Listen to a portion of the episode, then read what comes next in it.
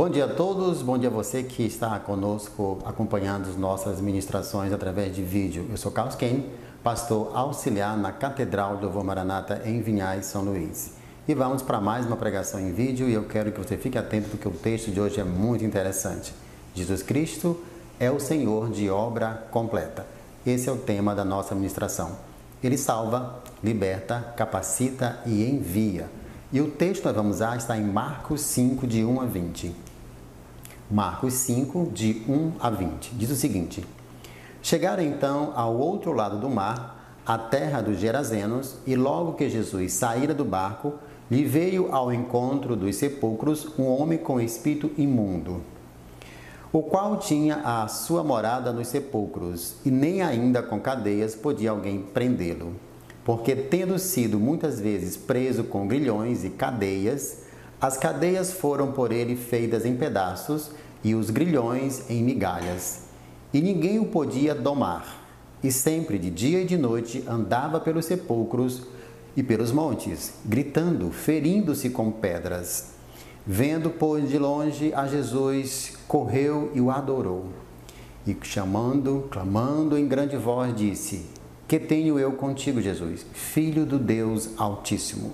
Conjuro-te por Deus que não me atormentes. Pois Jesus lhe dizia: Sai desse homem, espírito imundo.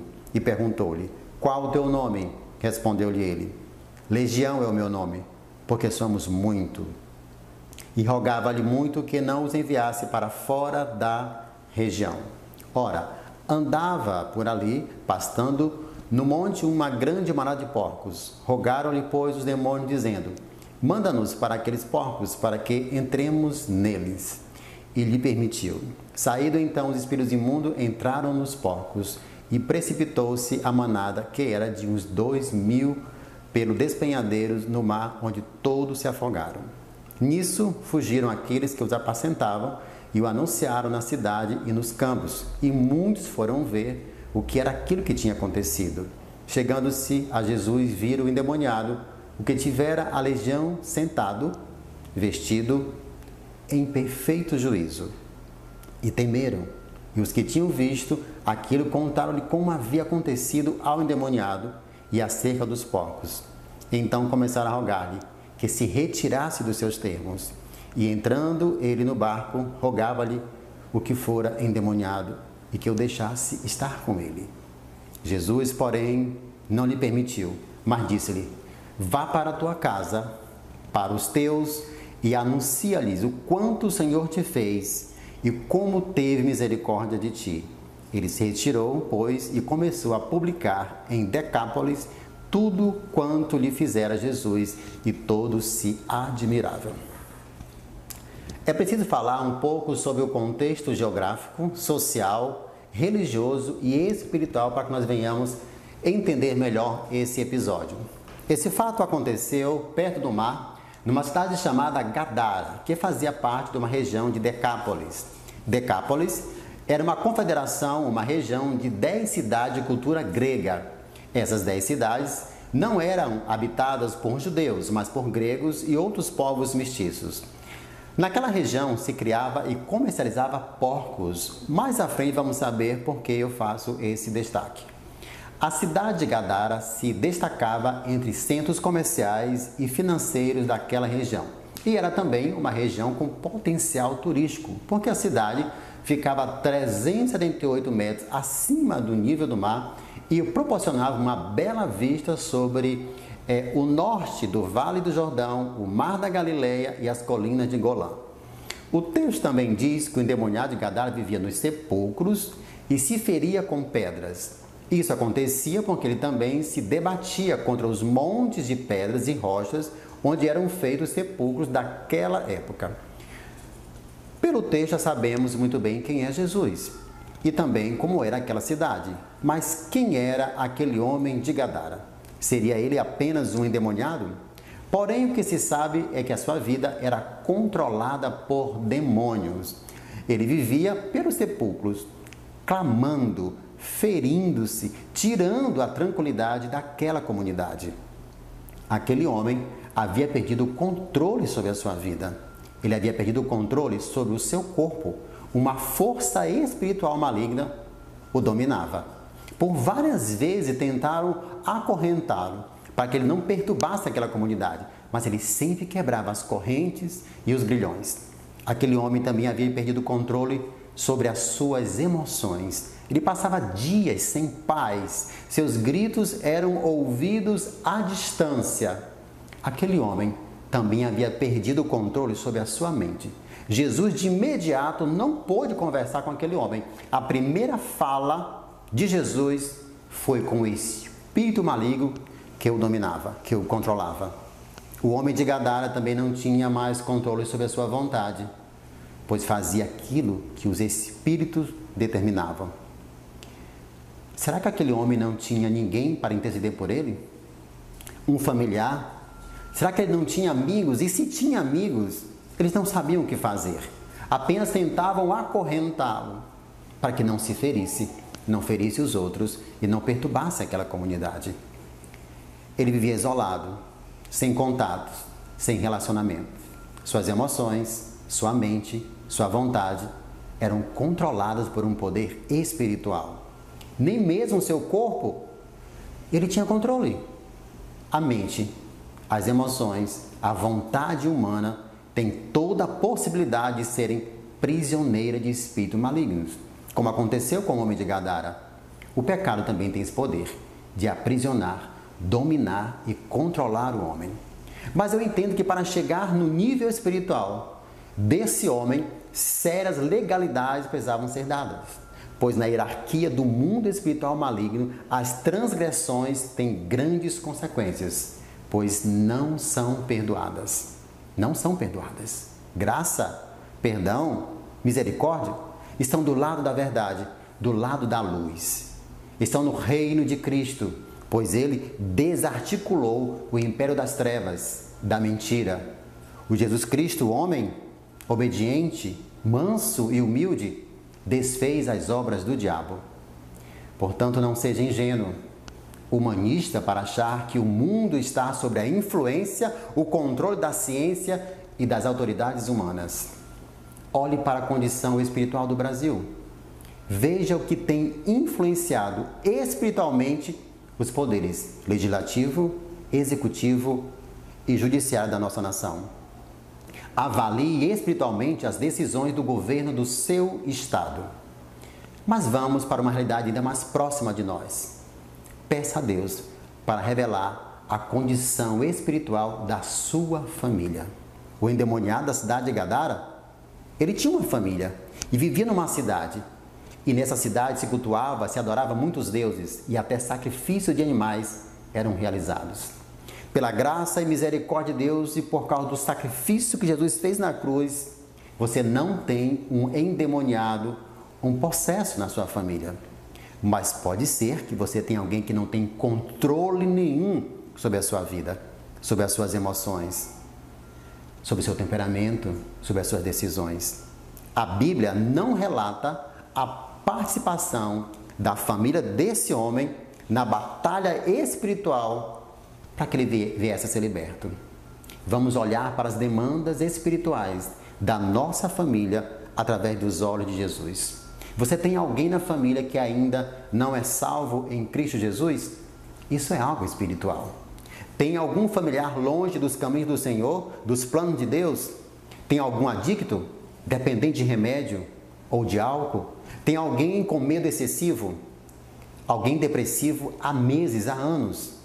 Alguém com frequentes enfermidades, com ira profunda, emocionalmente descontrolado? Alguém que causa conflitos e crises nas relações familiares? A vida de domínio desse homem nos traz muitas lições. E uma delas é: as pessoas se tornam escravas daquilo que elas acreditam, se permitem e servem. E pode ser um sentimento, pode ser um desejo, um sonho, um vício, um hábito, uma compulsão, uma pessoa, um relacionamento e até seres espirituais malignos.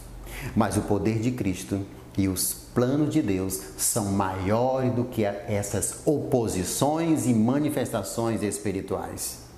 O texto é claro quando diz que Jesus foi ao encontro daquele homem.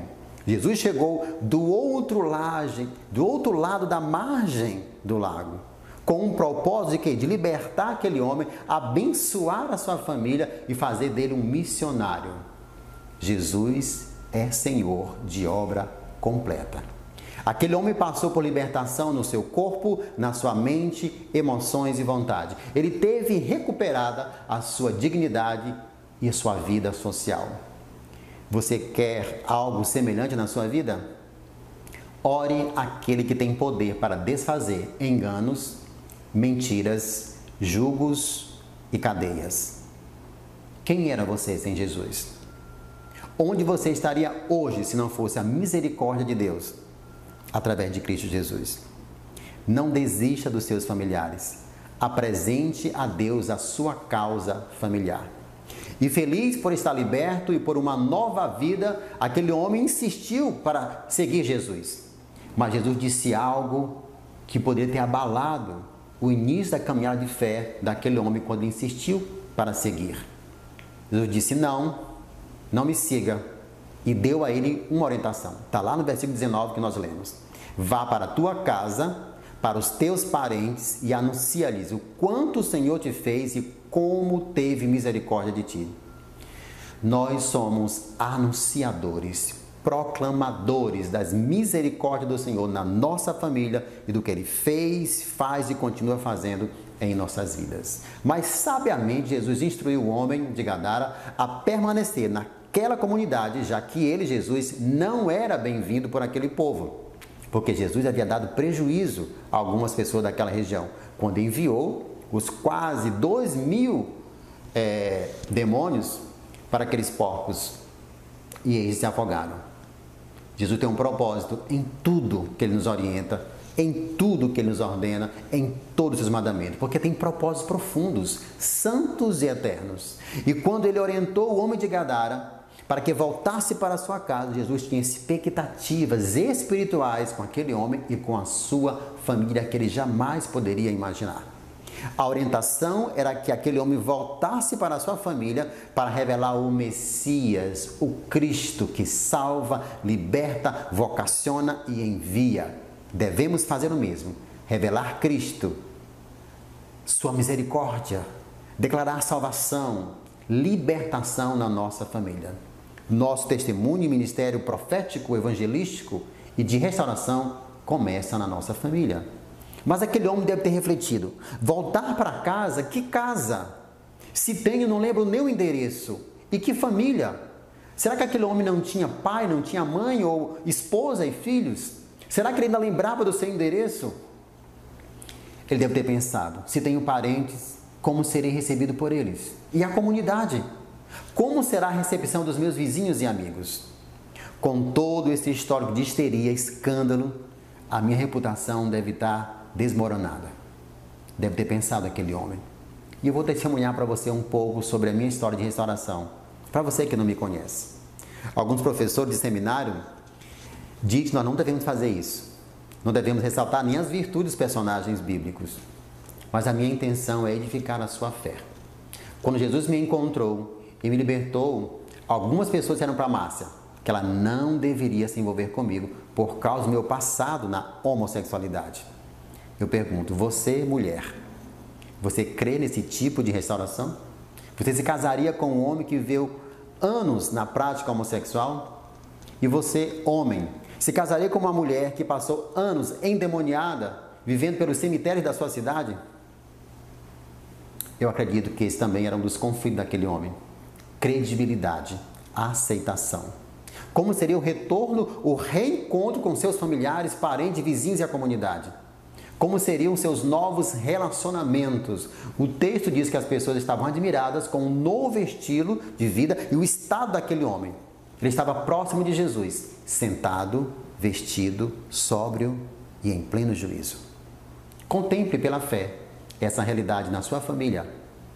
Contemple pela fé salvação, cura, libertação e restauração de alguém que não está endemoniado, mas que não é salvo que vive em trevas, que não tem controle sobre a sua vida. O texto não diz que populares, amigos, familiares ou alguma pessoa da comunidade o recepcionou. Pelo contrário, aquelas pessoas não conseguiram nem se alegrar com o que havia acontecido com aquele homem, porque com a sua libertação, muitas vidas foram atingidas e bens foram afetados. Pessoas tiveram prejuízos. Eles sofreram prejuízo com aquele tal Jesus, o libertador. O sustento de algumas pessoas foi afetado. E na hora de colocar na balança, eles deram mais valor aos porcos do que aquilo que Jesus fizera ao homem de Gadara. E o que ainda poderia fazer naquela comunidade. Jesus realmente causa prejuízo no mundo espiritual. E isso reflete no mundo natural. E tem mais um agravante. Os habitantes daquela região de Gadara, que eram em sua maioria gregos, eles sacrificavam porcos aos seus deuses. O sacrifício de Jesus na cruz foi perfeito pelos nossos pecados e pelos pecados dos nossos familiares. Vamos orar para que eles aceitem esse sacrifício. Imaginem se naquela região tivesse outras pessoas endemoniadas e Jesus resolvesse libertar todas elas da mesma maneira que fez com aquele homem que estava endemoniado. Aquela comunidade estava perplexa com os acontecimentos mas não queria o libertador por causa das perdas financeiras e também porque eles poderiam ficar sem os porcos para sacrificar aos seus deuses. Qual a nossa reflexão? Às vezes ficamos admirados, perplexos com os feitos de Jesus na vida das pessoas, mas achamos que o mesmo não pode acontecer conosco ou com alguém da nossa família. Ou muitas vezes, por conveniência, nem mesmo desejamos isso para a nossa, nossa vida. Muitos acham que há perdas em, seguir Jesus. E de fato há. Perda do que não vale, perda do que não tem valor, perda do que não presta. Vamos crer em milagres e deixar as convenções e as conveniências de lado? Vamos perder o que for necessário para que haja salvação, cura, libertação na nossa família? Por exemplo, todos nós podemos curar enfermos e expulsar demônios em nome de Jesus. Mas quem, ao receber esse poder como um dom, largaria o seu projeto de vida só para exercer esse ministério o resto da sua vida? Muitos pensam e agem assim porque não querem ter perdas por causa do próximo e do reino de Deus. Vamos refletir. Vamos renunciar? Vamos renunciar e perder algumas coisas por causa das pessoas? Por causa do reino de Deus? Todas as vezes que nós somos vitoriosos no reino de Deus, o império das trevas sofre perdas. Foi o que aconteceu na vida daquele homem, antes endemoniado, e que perturbava aquela comunidade. Essa mesma comunidade também poderia estar refletindo: será que esse homem foi realmente liberto? E se ele cair endemoniado de novo e possesso? Afinal de contas, foram tantos anos controlado por demônios? trago mais um pouco do meu testemunho pessoal. Algumas pessoas que conheciam o meu passado também tiveram a mesma é, indagação. Será que Carlos Kenny realmente aceitou Jesus? Será que realmente é liberto? Será que ele não vai cair de novo e voltar para as mesmas práticas? Tem muitos cristãos que não acreditam nesse tipo de restauração. Lamentável mesmo é quando a própria pessoa que precisa de restauração não acredita na sua restauração. Você crê nessa restauração de algum parente, de algum amigo? Continue orando, que Jesus vai fazer essa obra. Mas assim como aquele homem, eu recebi libertação e orientação de um homem que mudou a minha vida. Jesus me libertou, restituiu a minha dignidade como homem de Gadara. Aquele homem também deve ter concluído: Jesus demonstrou graça e amor pela minha vida. Então, esse pedido de voltar para a minha família, para a minha casa, não deve ser uma loucura maior do que a que eu vivi até hoje. Por mais que fosse humilhante, constrangedor, ele deveria voltar para a sua casa e para a sua família. Esse era o pedido de Jesus. Na verdade, era um princípio que deveria ser observado e obedecido. O texto não declara que aquele homem voltou para a sua casa e para a sua família e testemunhou da misericórdia de Jesus sobre ele. Pelo contrário, o texto diz que ele se tornou um grande missionário na região daquelas dez cidades. Pergunto para você: você acha que ele realmente voltou para sua casa, para sua família e fez o que Jesus tinha orientado? Claro que voltou.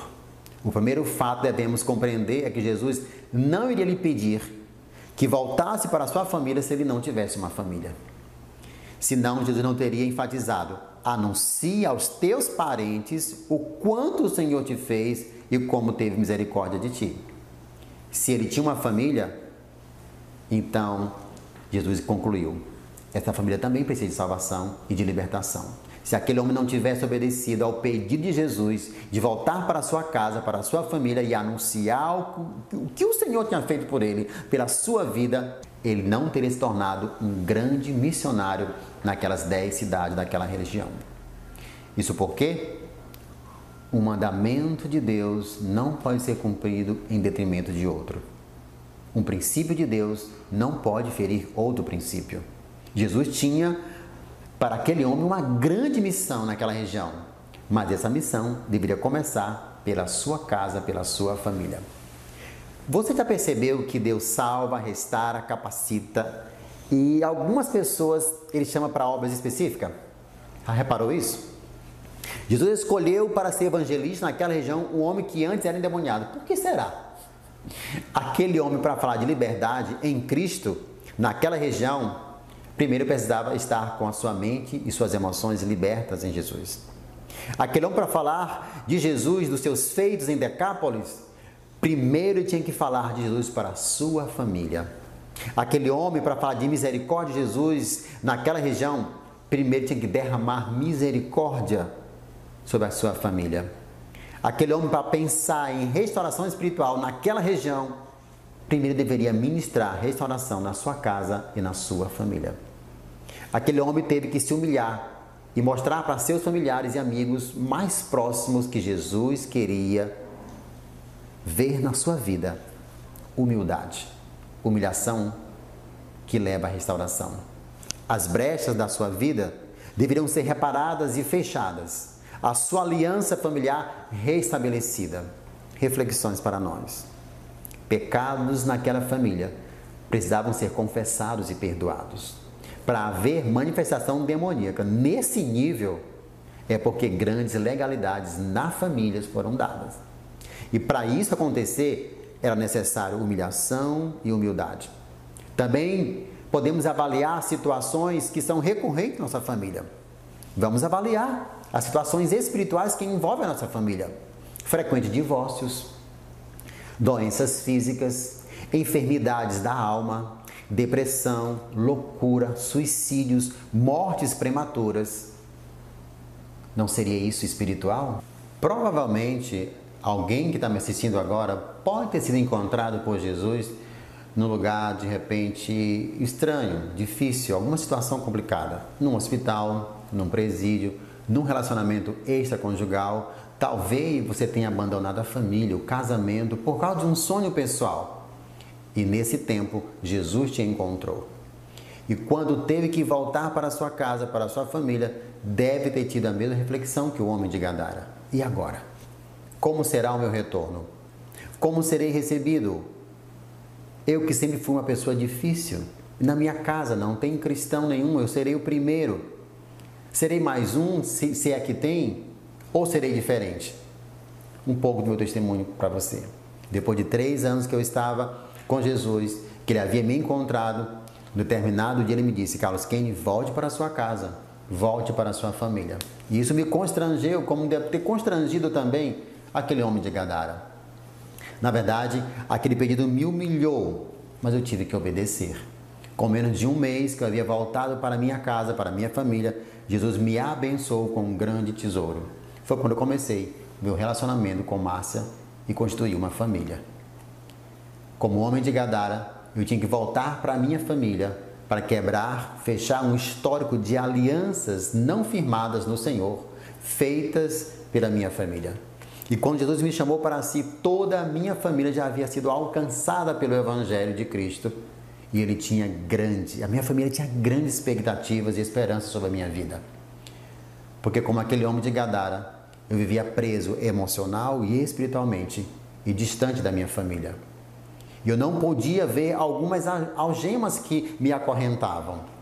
Acorrentava a minha mente, a minha alma, as minhas emoções e até o meu corpo. Porque muitas das coisas são espirituais, outras são naturais, mas as coisas espirituais não são discernidas pelos olhos naturais. Eu nunca fui possesso por demônios, mas entendo que só existem duas realidades espirituais: trevas e luz. Mortos sem Cristo e vivos com Cristo. O endemoniado de Gadara vivia ferindo seu corpo com pedras e nas rochas dos sepulcros. Eu também, de certa forma, feri o meu corpo. Porque Deus nos diz na sua palavra em 1 Coríntios 6,18: todo pecado é fora do corpo, mas aquele que pratica a imoralidade peca contra o seu próprio corpo. E era como se eu ferisse o meu corpo, como aquele endemoniado de Gadara, quando eu praticava a imoralidade da homossexualidade, porque eu estava ferindo a imagem de Deus na minha vida e na vida do homem com quem eu me relacionava. O texto diz que os gritos do endemoniado de Gadara tiravam a paz e a tranquilidade dos moradores daquela comunidade. Com certeza, antes de ser liberto por Jesus, os meus gritos de prazer pelo pecado tiravam a paz e a tranquilidade da minha família que intercedia pela minha salvação. E os meus gemidos de alma também eram ouvidos no céu por Jesus. Por isso que ele veio ao meu encontro. Jesus veio ao meu encontro e me libertou. Mas não era só esse o plano de Jesus para a minha vida. O que Jesus disse ao endemoniado de Gadara, também ele disse para mim: Carlos Kenny, volte para sua família e se humilhe na minha presença. Humilhação. Todo aquele que não se humilha na presença de Deus jamais conseguirá se humilhar e terá humildade diante dos homens. Isso chama-se orgulho. Todas as vezes que isso acontece, estamos deixando de nos sujeitar a Deus e não estamos resistindo ao diabo. É o que diz Tiago 4, 6 a 7. Deus resiste aos soberbos, dá, porém, graça aos humildes. Sujeitai-vos, pois, a Deus, mas resisti ao diabo, e ele fugirá de vós. Sujeitai-vos a Deus, é o que assevera Tiago. Se sujeitar a sua família, era o que Jesus estava pedindo àquele homem que também agora estava pedindo para mim.